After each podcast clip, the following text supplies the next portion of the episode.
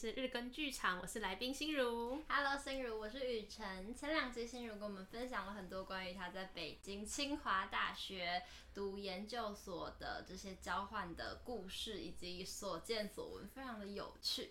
那这一集心如想聊聊什么呢？聊聊，我觉得我先不提学校吧，从一些我看到我觉得特别有印象的分享，可以吧？好，嗯，好。第一个就是呢，嗯，因为刚开始我就是去去住亲戚家嘛，那我就发现他们家的衣服都晾室内，我觉得很奇怪，根本不晾阳台。嗯，对，他就跟我说他们有市容规定，你晾阳台是会被罚钱的哦，意不意外？对，就是，但是他们因为北京的天气很干燥，所以你就算晾在室内，你不开除湿机，它照样可以很干。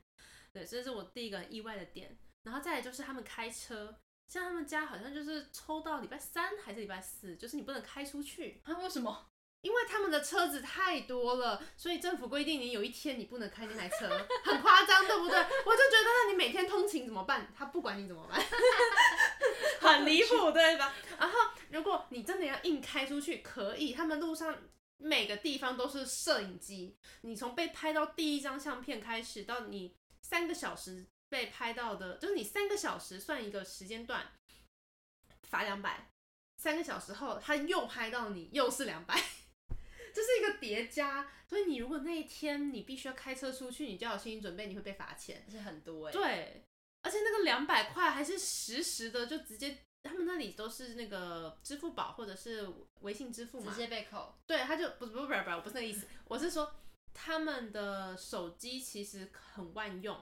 然后他拍的那个录影档，还有你做了什么事情，罚多少钱，会直接寄到你的手机。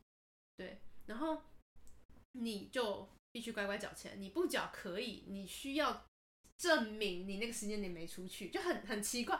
像那个时候是冬季奥运，嗯，对，然后他们就在路上开辟了一条道路，专门给那个冬奥的车子经过。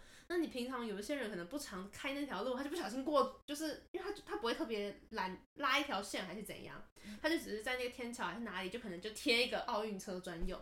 那你可能不小心过去了，你开在上面，或者是人车子太多了，你就想要超车嘛，然后你就是一上去他就拍到了，然后他就会寄给你，你就收到罚单了，就是一个这么的严苛，管得很严呢。对，就是我我自己有吓到的地方，然后。甚至我听说过，就是有人他在车上，他因为因为现在就是他们不能在车，他们的一些法律规定其实非常的我很难以置信。他们规定你车上不能划手机哈，你是说坐的人坐就是呃不是那个开车的人不能用手机打电话，这是一一个他们的会被罚钱的。那我如果今天开蓝牙通话，怎么知道？就是很荒谬。我我就我现在就是要讲这件事。就是有一个人，他是呃我亲戚的朋友，然后他在车上拿手机当镜子照了一下，然后他被拍到了，然后寄给他的罚单内容是他拿手机讲电话，然后他那个人就觉得很惊讶，就是他没有这样做啊，但是他还是被罚了，除非他可以举证说他没有打手机，但是你要怎么举证？你很难，对。所以他就最后他也只能去乖乖缴罚款。对，我那个车子真的规定很奇葩。然后像他们那里，你不能买，你不能随便买车。如果你今天你要在北京买车的话，他们叫摇号。摇号，对，就是摇东西的摇号码的号。像那时候我师姐就是哦，我学姐，他们那里叫师兄师姐。对，对对对。对，就是那时候我师姐她就是那时候大家聊一个话题，就是哎，你摇到了吗？然后我以为那个摇号是指那个中乐透什么会抽奖，但不是，就是他们好像说他们每一年会有几次机会，你可以去摇号，然后你每次大概就是两千还是几千，然后你摇到了，你才能去买车。哦，因为买车太多了，就是如果每个人都买的话，他们交通会会会瘫痪，因为车真的太多。然后为了控制那个数量，他们就。就是规定，你今天就算拿到驾照，你没有摇到号，你也不能去买车，很奇怪，对不对？那那那里的大众交通工具很方便吗？呃，我觉得算方便。地铁，他们地铁就等于我们台湾的捷运，嗯，对，四通八达，其实很方便。对，然后他们那里打车的那个文化其实也蛮盛行的，嗯，所以基本上如果在北京的话，你不一定要用到车，但是。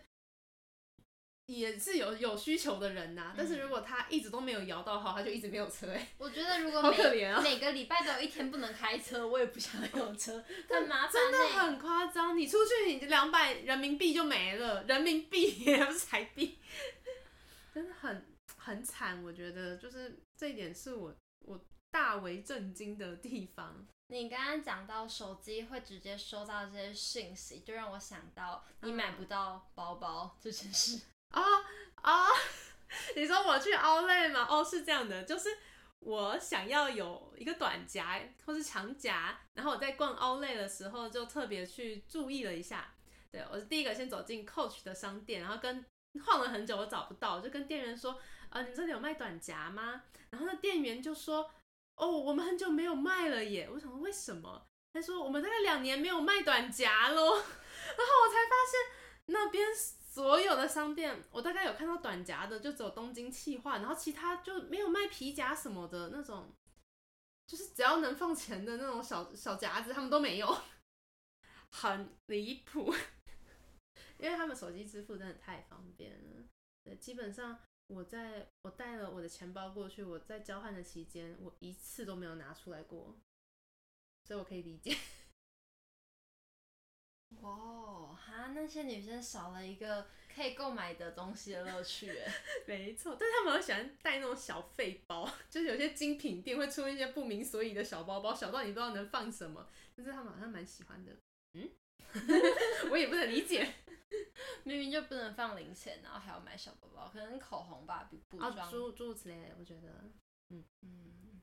我之前舅舅从那边回来的时候，买了一个很可爱的小包包，就是他们也是手工的那种小包包，也是蛮多的。啊、嗯，那你后来拿它装什么？他是不是什么都装不了？我就是没有带它出门，我就是没有带它出门，不知道装什么哎、欸，就是对啊，连连我的那个长夹都塞不进去。可以可以，你有帮自己买什么纪念品吗？嗯，我在。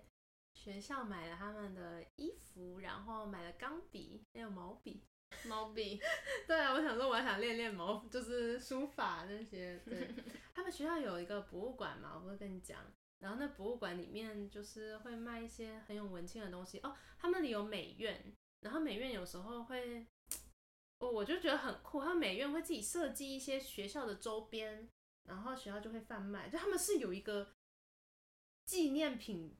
商店的那种，而且还不少，就是因为它到底多大啊？北京清华哦，面积，呃，详细的面积平数我真的是不太知道，我有查过，但是我忘了。对，但是大概就是故宫的四倍大，所以四个故宫，对，四个故宫很沉。去过故宫吗？对，所以等一下你的故宫是台北故宫还是清呃北京故宫？北京故宫要讲清楚啊，北京的故宫，可是。还没有去过北京故宫的听众可能还是不少。呃，这么说好了，你可以想象我们在隔离的期间，你基本上你不出校园，你也可以活得很滋润，因为一个清华大学里面，它就有自己的医院，然后一堆的银行，还有那种手机的通信厅，就像我们可能什么不知道远传啊、台哥大、中华电信什么，它里面都有一间，然后里面还有那个一个住宅区，是可能给退休的教授什么的。然后学生的宿舍，我们叫紫金几号宿舍什么的。然后我住在三十二栋，你懂吗？所以前面有三十一栋，你就可以想象那个感觉了。就是通常一个学校已经是一个自己的城市了，它就是一个，对，我觉得，因为北京真的太大了。然后那个学校是，啊，我觉得这样讲很贴切，就是。那个学校不能骑机车，你只能骑脚踏车上下学。然后他们的下课时间有十五分钟。当我在第一堂课下课的时候，骑着脚踏车飞快的冲到另外一间教室的时候，我每次都迟到。你就知道我那里多大了，很可怕。对，然后那边资源真的就是。很丰富。你刚刚讲到有一个博物馆，然后我还知道那里有一个美，呃，有一个是美，诶，哦，图书馆。哦，那图书馆很多栋哎。哦、oh,，OK，那最漂亮的图书馆，我觉得是人文吧，文图，因为它就是一个圆形的，然后你就会觉得就是那个座位绕一圈，然后中间又镂空，就觉得哇，好漂亮。对，那算是一个我觉得在里面，嗯、呃，氛围比较好的。对，他们那个主主主栋呃主楼的那个图书馆，是我自己觉得进去会比较压抑，因为大家都会在 K 书嘛，就 Oh my God！啊啊，讲到 K 书，他们那里的学生，你会以为他们那里的学生就是三不五时、三百六十五天、二十四小时都在读书，其实并没有，就是。关于学生学习这件事情，两岸并没有差很多。他们也是就刚开学觉得还好，但是期中考前一周要求爆炸，就是大家时间点集中看书。对，所以真的，嗯，就是以前不是会听说什么他们为了要读书啊，什么掉点滴，你就会觉得这是什么，就是很很离谱的事情。对，但是其实我自己接触，我觉得并没有，就是学生都是一样的。对，哦。那有什么觉得吃过非常好吃的店吗？店吗？我喜欢麻辣烫，所以我们学校附近就有一间什么杨国福麻辣烫，我觉得很赞。然后那边就是，呃，对学生来讲，学餐他们的食堂比较贵的东西就是麻辣香锅，对，所以基本上他们就是可能今天做了一件，呃，什么事情把它做完了，什么东西安排好了，或者是想放松一下，就会点一个麻辣香锅来吃。多少啊？呃，看你夹的东西，它是称重的那种。Oh. 对。来台湾就很想念，我就想找麻辣香锅哪里有好吃的。如果各位听众有推荐的麻辣香锅，请留言告诉我们。我真的很想吃，非常想吃麻辣香锅。我这两天都已经跟雨辰说我想吃麻辣香锅，但是我不知道哪里有。然后我就带着他吃拉面跟寿司，非常的抱歉。嗯，然后他们的那个酸菜鱼也很好吃。对，但是酸菜鱼，我觉得台湾有一家胜过那里的，在那个逢甲有一间刁民酸菜鱼，我不知道你有吃过。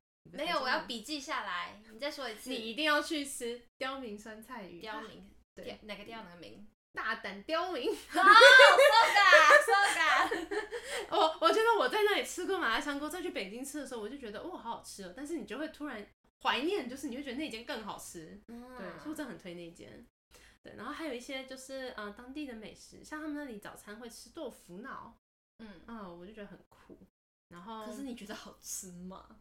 怪怪的。对啊，我也觉得很怪。北京当地人那种真的在地人在吃的东西，我觉得我无法接受。还有还有麻酱面，你在台湾吃的就觉得还不错吃，去北京你就觉得这这什么东西？有有什么不一样？都是麻酱面。嗯，他们那里的麻酱面可能就是什么。小黄瓜呀，那些生菜，然后跟那个麻，反正就是东西加进去自己拌这样子。但是我不知道为什么，就是会觉得它们的味道是不是有一点淡，还是味道就是不对？对，味道就是不对，无法形容，就是不对。那还有什么吗？嗯、呃，还有一些算是不是北京的特色菜了。就是其他地方的，但是因为毕竟都文化大，对对对，你哪里都可以吃到各个地方的食物嘛。那我就觉得松鼠桂鱼就很好吃，就是一个鱼，然后把它呃片片呃片花，然后再拿去炸，然后再加一点，看你是要呃西宁的酱那种呃柠檬的酱汁，或者是那种酸辣的酱汁，我觉得哦很赞。然后还有糍粑，糍粑它是一个甜点，叫。嗯呃，加了黑糖，其实我觉得很好吃，但是哪里来的我自己也不知道。它是它到底是什么东西？它有一点像是炸的瓦吉，但是更、啊、更酥脆，没有那么软软弱。嗯，超好吃的。然后还有一个是我在那里的新疆朋友一直推荐我的大盘鸡面，哦，好辣，但是很好吃。是不是喜欢吃辣的人比较适合去北京？哎、欸，好像是哎，但是北京有不吃辣的。嗯，对啊，对啊，对啊。我我其实本来也不是很喜欢吃辣，但是去北京之后，我发现我更爱吃辣。所以说，在这种饮食上，你是完全没有不适应啊？没有不适应，真的，真那边的食物整体来说，真跟台湾真的太像了。只是我觉得台湾比较有名的，可能就是一些小吃，什么臭豆腐啊、鹅啊煎这种都算小吃嘛。是对，但是他们那里有名的是大菜啊，对。所以基本上，其实我觉得不管是谁去，应该都是会喜欢的，只是那个卫生疑虑，你可能要挑一下啦。OK，对，那有什么是过去之后觉得不太习惯的事情吗？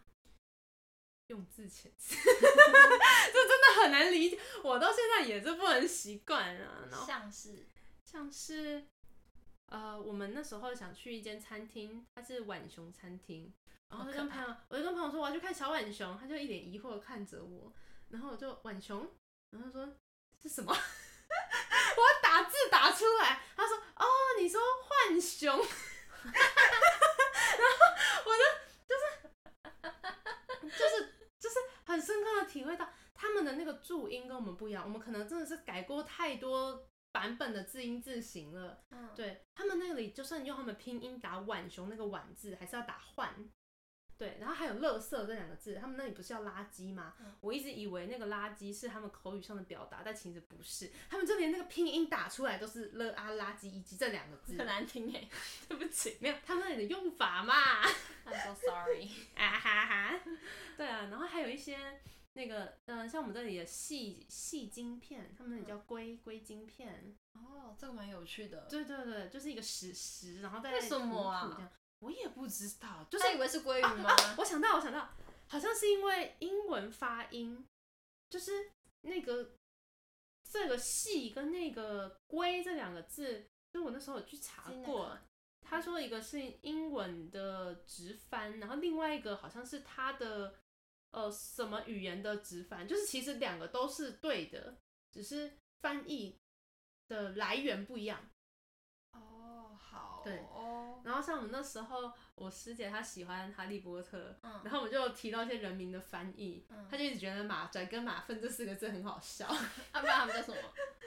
他们叫什么啊？哦，我突然忘记了。反正就是不一样。对，但是我们的妙丽是他们的鹤名。嗯，对对对。然后就就是我们都笑了很久。对，因为真真的是差太多了。然后那个老师上课的时候，一些讲话方式。就是各地都有各地的口音嘛，可能我的口音他们也会不习惯，然后相对我也不习惯他们的口音。但我之前不是模仿过给你听，你说就是那个老师上课，就是我们这里可能会说，哦，来同学，这题我们回去练习一下。他们那里是我们回去比划比划，然后你就会啊，比划比划，哦，我可以理解他的意思，只是我不习惯他的用词。对，然后那边可能就会老师就是说什么。该干啥干啥，对，我们是你该做什么事就做什么事，对，然后还有什么？哦，这真的是太有趣了，就是那边会会有那个东北的问候方式，因为我们实验室就是呃，我也认识一个东北人，然后有时候他就会说你干啥，就是你干什么，然后你可能一直看他的时候，他就会你瞅啥，你瞅啥，对，然后。然后那个另外一个人可能就会说：“瞅你咋地？” 对，他们很呛哎。对，但是那是一种嗯开玩笑的方式，因为好像这个就是一个 SOP。假如说有人会问你说你瞅啥，你就要说瞅你咋地，这就是一个哦，有点像是他们的一个梗吗？还是什么？我不知道怎么形容这件事。比较习惯的事情了。对对对对。哦，就是一些口音方言，我真的觉得很酷，很酷，很酷。好好玩哦，是吧？那现在回台湾想念他们吗？人的吗？人，我觉得我遇到了一群真的是很好的呃伙伴，所以我真的很喜欢他们。对，但是呢，我跟你分享我室友好不？好，就是嗯，他是教育教育所的，那你知道理科的实验室跟文科的实验室有一个最大的差别是，他们没有自己的休息室。为什么？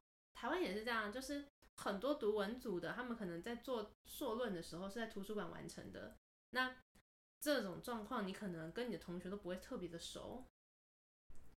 那我们理科通常你要做实验，你要干嘛？你就会有个实验室，就会有一个休息室。嗯，对。那你会跟你的伙伴，或是跟你的教授比较热络。我们都是一刚开始进去，你就要先找教授，然后你再开始安排你的实验，就是找你的题目嘛。嗯。那他们是你刚开始进去就是修课，当你要想到你要做什么题目的时候，再去找老师。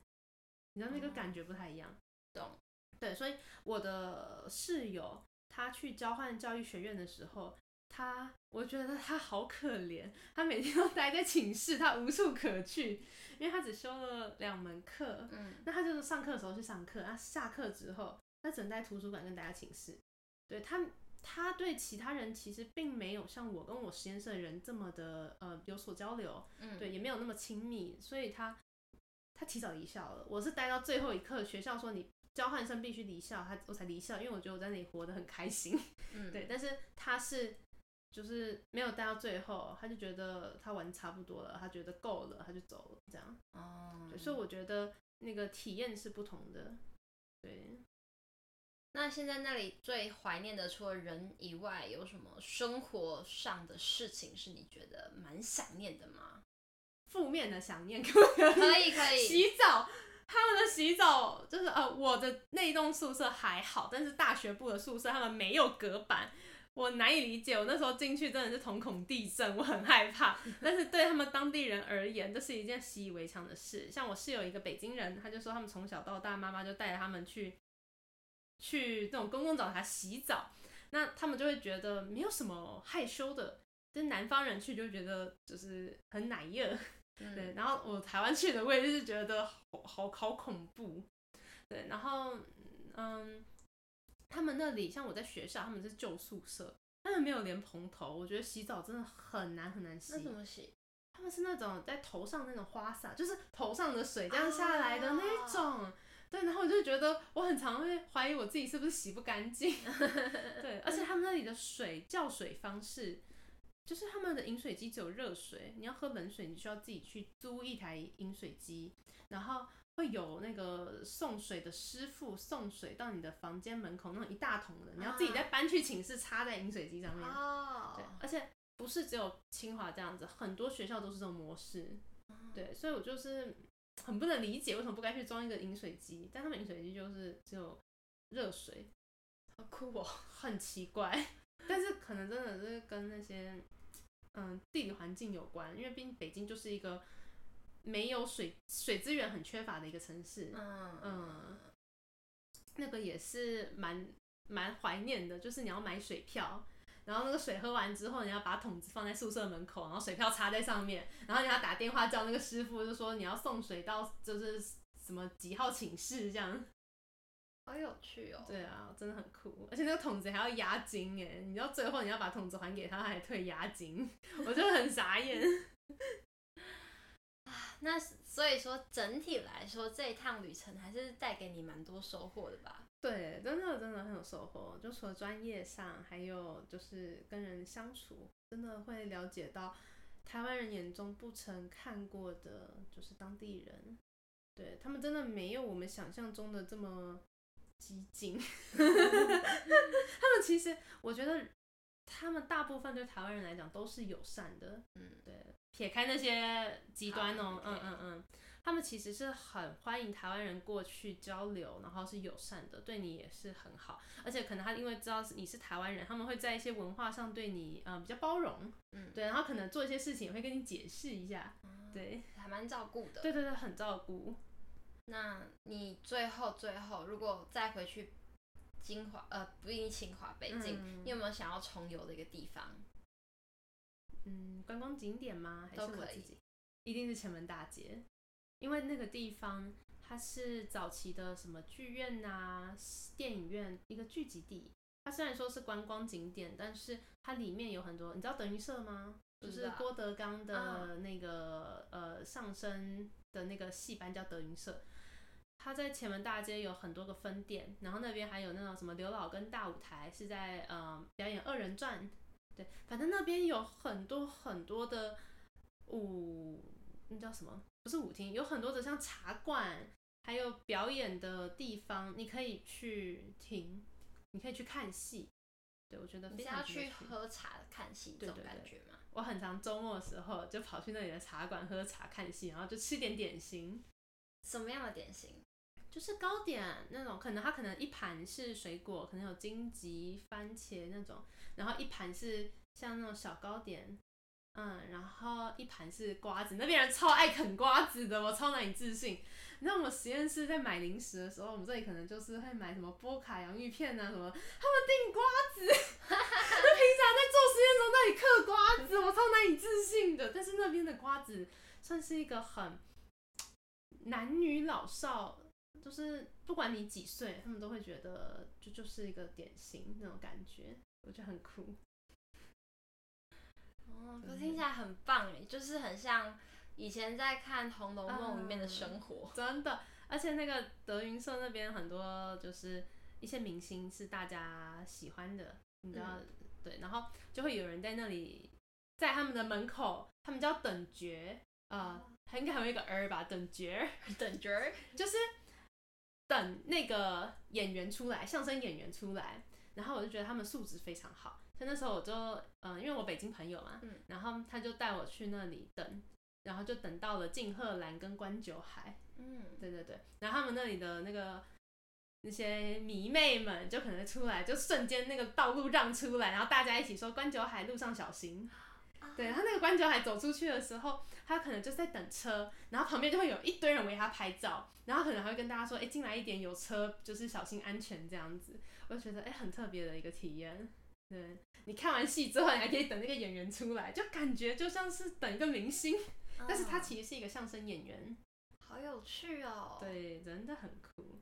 然后像我那个朋友，他以前也是德云社的学员，嗯，对，然后他他就会有一群很喜欢相声或者很喜欢打快板的朋友，他们可能就会假日的时候，你在公园就开始排开，开始打快板练习快板，或者是你有一些什么小曲儿，是小曲子或是一些段子。